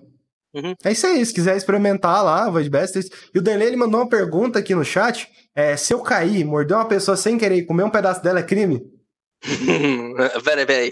Você caiu, você estava de boca aberta gritando e caiu acidentalmente na, na, na, na, na perna da pessoa e, e com o impacto a sua mandíbula mordeu a perna dela. Aí você aproveitou e mastigou. Eu vou traduzir essa pergunta pra um anime. Se você cair com as mãos em cima do peito de uma mulher, é assédio? Tá no mesmo nível. Tá no mesmo nível. Olha. Difícil, difícil, Porque difícil, vo- difícil. Porque a possibilidade de você fechar a sua mandíbula e você cair com, a- com, com as mãos no peito de uma, de uma garota, cara. É mais muito fácil você pequena. cair com as mãos nos peitos. É mais fácil você cair com as mãos no peito dela, sabe? É. Do que coisa. Sim, sim, Sabe sim, sim. Teve uma Mas é vez, rápido. Pedrão, eu vou te contar uma história que eu fiquei muito, eu fiquei muito conturbado. Eu fui virar. Eu não sei porquê, mas minha mão tava mais ou menos aqui assim. Eu, eu o fui virar. universo, o universo estendeu suas mãos. eu, eu fui virar assim pra, pra tipo, entrar. Sabe quando você vê? É, por exemplo, aqui é a porta do meu quarto. Aí tem a porta, tem a porta aqui, aí tem a parede, aí se eu for passar Eu pela porta, eu a passo e viro, né? E aí você passa e já vai direto, assim. Aí já foi direto, já foi direto lá. Eu, puta que pariu. Aí eu falei, desculpa, desculpa, desculpa. Mas a mina foi de boa e não falou nada. Não, Ela falou, ah, não, Já rolou bem, comigo também. acontece. Já rolou, foi acidental também. Cara, então. muito... É, é um acidente. E aí Não, a saiu pelo probabilidade- nariz, foi uma confusão. Virou Sandy, né? Por sinal, até hoje eu não cheguei numa, numa dessas loucuras do Sandy puxar sangue pelo nariz. Então, vamos pro, pro último assunto deste podcast, Niochu. Niochu! Nio, nio, nio, nio, nio. Que, que no menu ele não fala Nio, né? Ele fala Nio! Tipo, bem Então, rápido. Então, esse jogo é interessante, porque ele foi o único jogo da. Foi o único? Não, não. Teve Predator também, mas ele e Predator foram os únicos jogos que eu não joguei na BGS. Predator eu não tava interessado, mas o Neo eu queria jogar.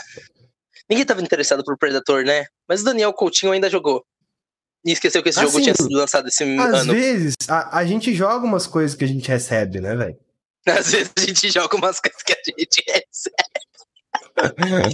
Eu vou, eu vou refazer essa frase pra ficar mais sentido. Às vezes a gente joga umas coisas estranhas que a gente recebe, né, velho? A gente não sim. jogaria. Tem coisa que a gente não jogaria normalmente, sabe? Eu recebi Pô, Warsaw. Bastards eu provavelmente deixaria passar, sabe? Cara, Warsaw eu recebi junto com Crash no mesmo dia. É um jogo bizarríssimo, estranho, mas é interessante. Mas enfim, Nioh 2 é uma coisa que eu queria jogar. Cara, é, Nioh 2 ele se passa antes do 1. O que é estranho, ele podia se chamar tipo Nioh Origin, Nioh Zero, mas ele preferiu se chamar 2 e ele se passa antes do Nioh 1. Não sei por que Ok, né? motivo. Mas Nioh 2 ele mostra a, a história do, da lendária figura japonesa Hideyoshi. Acho que é Hideyoshi Toyotomi, se eu não me engano. É, não, a Toyotomi lendária- Hideyoshi. A lendária, a lendária figura japonesa Hideyoshi Kojima. Hideyoshi Kojima. Não, não. eu- e, e o que eu acho interessante, o. Aí depende, né? Hideyoshi Toyotomi, Toyotomi Hideyoshi, aquele negócio de Japão, falar um- o sobrenome primeiro, e badabim, badabum. Enfim. O que que acontece? é, o jogo ele explora a premissa de que Hideyoshi não foi uma pessoa lendária, mas um grupo de pessoas que serviam a Nobunaga. Então, basicamente, o que você tem no jogo é a história dessa organização de pessoas que se juntaram para unificar o Japão e essa, e, e, essa junção dessas pessoas formam Toyotomi Hideyoshi. E o que esse jogo é polido não é brincadeira. Tipo, a gente teve diversos Souls Likes lançados esse ano. A gente teve o Neo 2, depois a gente teve o Hellpoint, teve o Mortal Shell. Quando a gente joga um jogo como Neo 2, a gente vê esses jogos independentes. Eu sei que Nioh é um exclusivo da Sony, é um jogo com dinheiro, é de um time experiente, é a galera que fazia Ninja Gaiden e tal, mas Nioh 2 esfrega qualquer Souls-like no chão. Ele pega a cara e arrasta no asfalto. É, dizem que Nioh ele é muito diferente de um Souls-like padrão, uhum. né? Ele é, assim, ele é mais... eu acho que ele... faz sentido, porque a gente tá lidando com duas empresas japonesas? Uhum. E, ele pega um, um design muito, de, de certa forma, diferente. Ele puxa uma pegada. O Dark Souls ele tem esse negócio de você ter os loots, mas não loot tipo é, é Diablo, tipo Destiny. É tipo um. Vai, você vai matar um inimigo e uma hora ele vai dropar a espada dele, mas aquela é a espada dele, é um item único que você vai upar. Nioh não. Nioh ele trabalha numa forma meio Destiny de ser de é, raridade de itens, ele é muito item com o mesmo nome. Ele é muito baseado em loot. E ele é ele é balanceado para esse tipo de coisa. Então, você pode ir upando a sua própria arma ou ir trocando para as armas mais assim poderosas de loot. E eu, eu sinto um problema nessa estrutura, apesar de Nioh ser incrivelmente bom de jogar, que é a estrutura dele não é um mundo conectado como Dark Souls faz. A estrutura dele Como é um. É? É, é? fases. Você seleciona uma fase no mapa e joga. Ah. E, e tem lá a fase, ela tem as suas conexões e atalhos que você pode desbloquear, mas só na fase. E as missões secundárias são trechos daquela fase limitados para você fazer alguma coisa. Então é uma runzinha menor do que a fase comum para você pegar um item, para você matar um boss, essas coisas, e upar seu level. E eu gosto de jogar Neo 2. Eu acho que ele tem umas complexidades absurdas de você dar stagger em inimigo, de você recuperar energia, de você fazer combos de recuperação de energia, de você é, fazer builds focadas em, em, em, em, dar um efeito no inimigo, ó, que tá aparecendo agora na tela para quem tá vendo a live, que é você dar esse stab no inimigo, que é o quê? Você arrancar toda a estamina dele e dar um ataque que vai fazer ele cair numa animação de, de ficar atordoado e você pode dar um ataque crítico. Existem builds para isso, existe build para arco, build para mosquete. Então você tem diversas builds que você pode fazer nesse jogo, então tem vários playstyles. Eu, por exemplo, eu foquei na foice, que é uma arma muito parecida com a arma de Bloodborne, porque a foice é uma arma que tem transformações, então o jogo ele trabalha tipo o For Honor com instância alta, média e baixa. E Sim. na instância baixa, ela é uma arma que você segura assim na mão normal e, e, e ela é pequena. Quando você coloca na instância média, ela se, ela se transforma numa lança. E quando você coloca na instância alta, ela se transforma numa foice. Então, ele tem essa complexidade, complexidade toda numa arma, cada arma, cada tipo de arma, tipo foice, é, katana, katanas duplas, tonfas, é, martelos, cada uma dessas armas ela tem uma própria árvore de habilidades, sem falar em habilidades secundárias, como ninjutsu, como, como é, magias. Então, todas essas coisas tem suas próprias árvores de habilidade. Então dá para você fazer build de focado em ninja, que é uma build que você foca em tacar uma magia num inimigo que vai deixar ele mais lento e fazer ele perder energia mais rápido com é projéteis. Perguntar depois... se tem diferença, muita diferença as builds. Total. Total. Você, eu, eu vi builds de ninjutsu que é um bagulho absurdo de você destruir chefes em segundos. E tem builds de velocidade com katanas duplas, tem builds de dano massivo com foice. Então, sim, você, dependendo de como você monta sua árvore de habilidades, dá para você fazer uns bagulho absurdo de você summonar magia de para cima do boss e detonar ali em segundos. esse jogo ele valoriza muito a player expression. E só que eu acho que isso é muito limitado para quem já tá no endgame. Para quem já terminou o jogo, para quem tá fazendo new game mais, porque no início você ainda tá evoluindo os seus stats, tá matando os boss com aquele sofrimento que é o sofrimento de Dark Souls. E depois que você passa pelo sofrimento e zera o jogo, você é recompensado com poder trucidar todo mundo fazendo suas builds. E eu gosto muito da história aumenta, desse jogo. Aumenta a dificuldade o New Game Plus, Sim. igual acontece com Dark Souls? Sim, aumenta a dificuldade, porém, você também vai, vai ganhar mais XP daqueles inimigos, você vai podendo cada vez mais, tendo mais oportunidade de investir numa build fechada. Até que chega um ponto que, se você investiu bem na sua build monta ela direito, você fica invencível, mesmo no New Game Plus 14, sei lá. Então, é, eu, eu gosto do momentum de jogar esse jogo. Eu acho que ele tem certas coisas, certos feelings que ele acerta muito bem, que é coisa que Dark Souls faz, tipo da parry. Da parry nesse jogo é muito gostoso. O inimigo ele brilha em vermelho em umas situações e, e o que que acontece? Que é quando ele vai fazer um ataque indefensável.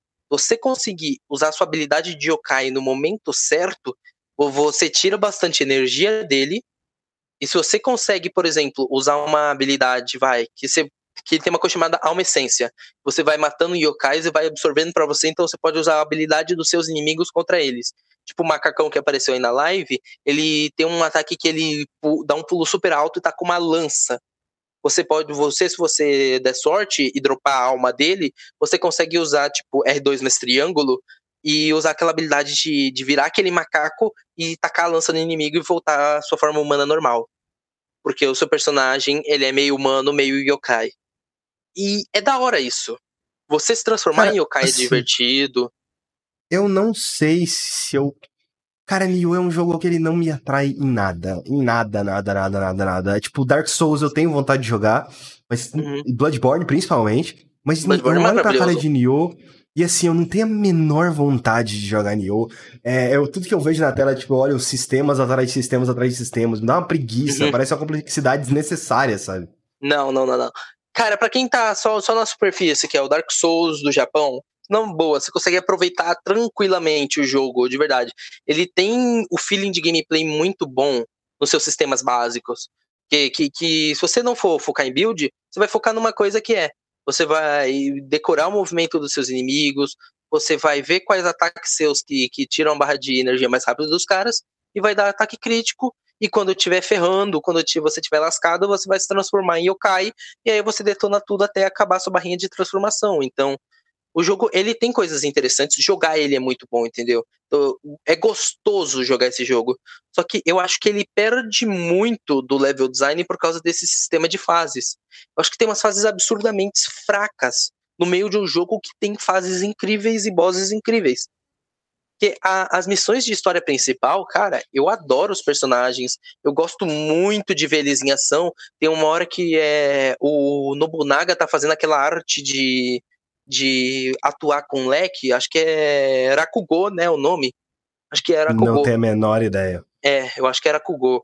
Aí ele pega um leque e começa a atuar na frente de todo mundo e todos os servos deles estão observando e ficam, caramba, nossa, ele vai fazer aquilo. Ele começa a atuar com a música e tal e cantar junto e depois que ele termina de atuar, ele dá um discurso imponente e, e, e fa para falar do, do, com o seu exército de tipo, a gente vai realizar o nosso sonho, a gente vai unificar o Japão, ele vai ser uma nação finalmente, a gente não vai ter que lutar contra nós mesmos, a gente vai ter um único povo e um povo unido.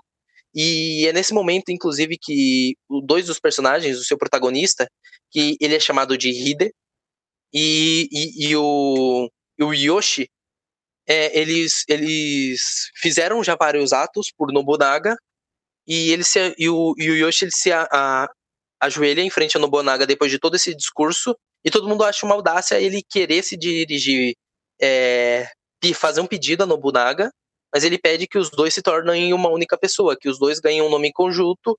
Aí ele até fala para os dois se tornarem Yoshihide e o, e, o, e o Nobunaga olha assim e pensa: pensa pelos caras, dá aquele sorrisinho e, e, e, e, recompensa os caras por por terem feito tantos feitos pela unificação do Japão, os dois se tornariam o, o, o guerreiro lendário e mestiço Hideyoshi. E é um momento grandioso, é um momento divertido. Eu gosto da história demais desse jogo. É uma história muito divertida de se acompanhar. O Yoshi é um personagem, tipo, ele é aquele estereótipo do Rei Macaco, então ele é super engraçadão, super Sim. se mexendo. Ele é muito legal. Então, quando a dupla Hideyoshi é uma dupla muito legal. Então, você vê os outros personagens secundários, a caçadora de yokais, você vê o, o um dos Lords Feudais, que era o seu pai, você vê todos esses personagens que vão passando ao longo do caminho, o, o garoto que, que serve o, o, o espírito macaco, o espírito macaco? É, o espírito macaco. Então, tem várias coisinhas interessantes ali. E são divertidas. Tem personagens bons, tem coisas legais nesse jogo. Eu só acho que é, pelo que, sistema que ele faz de missões secundárias e de não ter um design é, fechado num mundo conciso e sim ser fases, é, o jogo acaba te perdendo ao longo do caminho. Tanto que eu joguei, eu me diverti muito, eu amo toda a experiência que eu tive com o Nioh 2. Eu, nossa, cara, teve chefes assim que eu matei que eu, que eu, que eu fiquei alegre pra caramba de ter sequência de parry, de atacar no momento certo para destruir o chifre dele e assim desabilitar o chefe. E foi incrível. E momentos de jogar online com outras pessoas e elas me ajudarem a matar chefes humanos que são mais difíceis e ter um time perfeito com outra pessoa online para poder é, destruir o cara e tirar a barra de estamina dele muito rápido.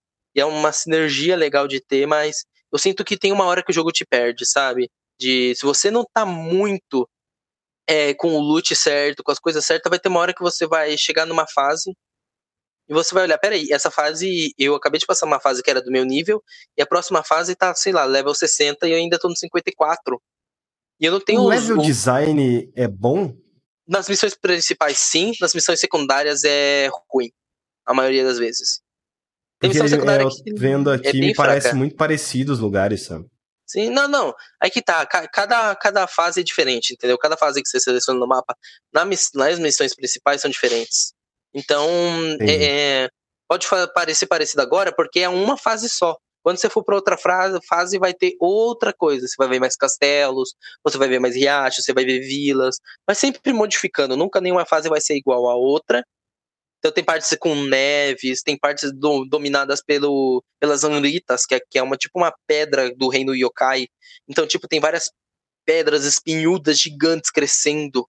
Então é bem da hora. Tem umas coisas interessantes ali no level design, no, no mundo mas eu não acho que eles balancearam isso bem. Eu acho que se num possível Neo 3, ele tem que ser um mundo conciso. Ele não tem que ser separado em fases. Ele tem que ser um mundo conectado. Você jogou o primeiro Neo? Joguei, não muito, porque eu não tinha me conectado muito ainda com, com Neo. E era aquela então, coisa, né? É Neo tinha dado na se Plus. era um mundo aberto. Então era um mundo aberto? Não, Neo é a mesma coisa. O, o 1 pro 2 é a mesma estrutura. Ah, Saquei. O 2 foi só polido melhor, entendeu? Ele tem mais polimento, eles deram uma melhoradinha aqui e ali. Eu sinto que a história é uma queda em comparação ao primeiro, apesar de ser, ter personagens bons. O seu protagonista é uma pedra, ele não, não, não fala. No 1 um eles... era melhor? Uhum, no 1 um você jogava com o William. Ele era um personagem com personalidade, com anseios, ele queria resgatar o seu espírito guardião, então ele tinha um objetivo. Nossa, eu joguei Enquanto... a beta do primeiro Nioh, cara, pra você ter noção. Uhum. E no caso do Neo 2, você cria o seu personagem, você cria o Hider, ou a Hider. Então, é, é um personagem mudo. E eu tenho um problema muito grande com jogos com personagem mudo. Eu acho que perde muito do carisma. Que é uma das coisas é, que eu não, fiquei. Você não, o personagem não existe. Uhum. Você é o personagem. Exato, personagem. Apesar de que o tempo todo eles mostram coisas que, tipo, ligadas aos personagens, tipo, não tem aquele negócio de você é só um personagem no meio de grandes. Não, você é um personagem importante. Você é o, é o Hideyoshi, você tem um pai, você tem amigos, você tem pessoas querendo te matar, e tipo, essas pessoas te reconhecem, você tem rivais, então tem essa coisa. As pessoas interagem com você, só que você não interage com elas. Tipo, você olha para elas, você fica assustado, essas coisas, mas o seu personagem não fala. Esse é o problema do seu personagem, ele não fala, ele não, não tem personalidade. E, e, isso eu acho que foi uma das coisas que me perdeu em Nioh, porque eu tava gostando muito da gameplay, eu acho que gameplay é o forte desse jogo. Ele pega tudo que é interessante de toda essa essa parada de misturar Dark Souls com Ninja Gaiden e de criar combos, de você criar animações e, e ataques para quebrar animações para você poder dar um stagger no inimigo. Acho que ele faz isso perfeitamente. Eu só, só você que... jogou Tenchu? Eu joguei Tenchu já. Tenchu é bom. Parece? Tenchu é bom. Não, ele parece mais Onimusha. Aí é o que eu parece... preciso jogar. Nossa, você nunca jogou Onimusha? Não, não. A gente recebeu aquela vez, eu não joguei. Caramba, cara, Onimusha é uma das pérolas do, da era PlayStation 2. Mas enfim, tanto então... que quando eu tava jogando esse jogo, minha mãe olhou e falou: Caramba, isso aí parece aquele jogo lá do que tem o Jean Renault. então, basicamente é isso. É, o Darlene tá perguntando se Onimusha não é PlayStation 1. Eu acho que tem pra PlayStation 1 e não, PlayStation não, não, 2 não, também. Não, não, não. Onimusha 1, é, apesar de ter estrutura meio PlayStation 1, ele é PlayStation 2. Onimusha Warlords, o primeiro, ele já é PlayStation 2. Ele lançou, tipo, no lançamento do PlayStation 2. Então, o gráfico dele não rodaria no PlayStation 1 nem a pau. Mas ele, ele tem aquela estrutura meio Resident Evil clássico de, de é, movimentação em tanque, é, leve trás de itens, essas coisas. Mas ele já é um jogo é, PlayStation realmente, 2. Realmente, eu queria falar que ele tá errado, mas o Pedrão não tá, não. Ele tá, tá certo mesmo. É pra play, Onimusha PlayStation 2. Então, basicamente é isso. Isso aí é. É Nioh, né, velho? É Nioh, Nioh, Nioh é nóis. Nioh, Nioh. é bom. É bom, é bom, bom, bom. Só podia é, acertar em certas áreas. Eu acho que se eles acertarem em corrigir, em vez de fazer Cê uma evolução. Você acha que vai ter um 3? Eu acho que é uma franquia que pode continuar, sabe? Eu acho que a Team Ninja ou vai fazer um próximo Ninja Gaiden ou vai continuar em Nioh, porque Nioh é seguro. Mas eu acho que eles eu não, vão continuar em Nioh, do, Nioh 3. Eu acho que eles vão pro Ninja Gaiden porque não. Nioh 2 não fez tanto barulho quanto o primeiro. É, passou bem batido. A única pessoa que eu vi falando foi aquele jornalista lá que eu esqueci o nome dele, o Bruno Micali. O Bruno Micali. Ele gostou muito do primeiro. Uhum. Só de resto ah, foi, eu não vi ninguém. Foi o assim... primeiro Souls like do, do Mikali. Ah, isso explica muita coisa. Uhum. Mas então, basicamente é isso. A gente vai ficar por aqui. Esse foi o Hub. Painel de Hub. Hub de Painel controle. de Hub de controle. Painel de Hub de controle. Painel do Hub de controle. Tanto faz. Uhum. E é isso aí, né, velho? O Rafael não tá aqui porque vida? ele tinha os problemas pessoais para resolver. A vida bateu na porta dele. Uhum. Por sinal, a vida tá logo também, pra bater minha porta. Quando a gente tá gravando esse hub, é, eu tô. Hoje é meu dia de folga. Terça e quarta são os últimos dias do meu contrato. Eu não sei se eu seria efetivado ou não, então minha vida tá um mistério. Perdão, pode te levar um chute no cu. Ou posso ter dinheiro suficiente para montar meu PC bem mais rápido do que imaginaria. É, é exatamente. Não, espera. Você ser desligado atrasaria Eu vou ganhar uma grana. Não, porque eu ainda conseguiria montar o básico, só que se eu tivesse trabalhando, eu já conseguiria parcelar minha placa de vídeo mais cedo. Verdade. Né? Entendeu? Né? Saquei. Então, basicamente, é isso, pessoas. A gente vai ficar por aqui. Uh, este foi o Hub 10? Não, foi o Hub 11. Nossa, se fosse o 10, daria pra dizer que é um especial. Esse foi o Hub 11. Eu espero muito que vocês tenham gostado desse podcast. Lembrando que esse podcast foi gravado ao vivo na twitch.tv barra StartZoneBR. Além disso, tem as nossas redes sociais no post desse podcast, arroba Skyper67, arroba famigeradopgm no Twitter, né? Um, Se você viu essa tem, né? delícia ao vivo, você ouviu minha conversa maluca sobre jogos e Toy Story. então é isso, pessoas. Cola, cola lá na Twitch pra você ver mais da, da, da dessas dos, das coisas Você vai ver minha, minha, minha, minha. Como é que fala? Minha. Meu lar gamer Harry Potter Edition. É, o que lá, é a cozinha. O lá, o... É, o foda é que a comparação com Harry Potter não é muito boa, né, velho? Não, mas. Tem que arranjar outra pessoa que, que mora debaixo de um. Não, peraí. Uma... É, Harry Potter não é meio que um plágio de uma outra história, então?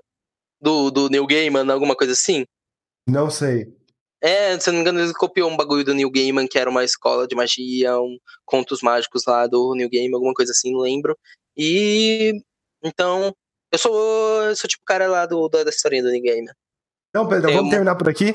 Eu sou o Rafael Kina. eu sou o Tengumaru. E esse foi o vértice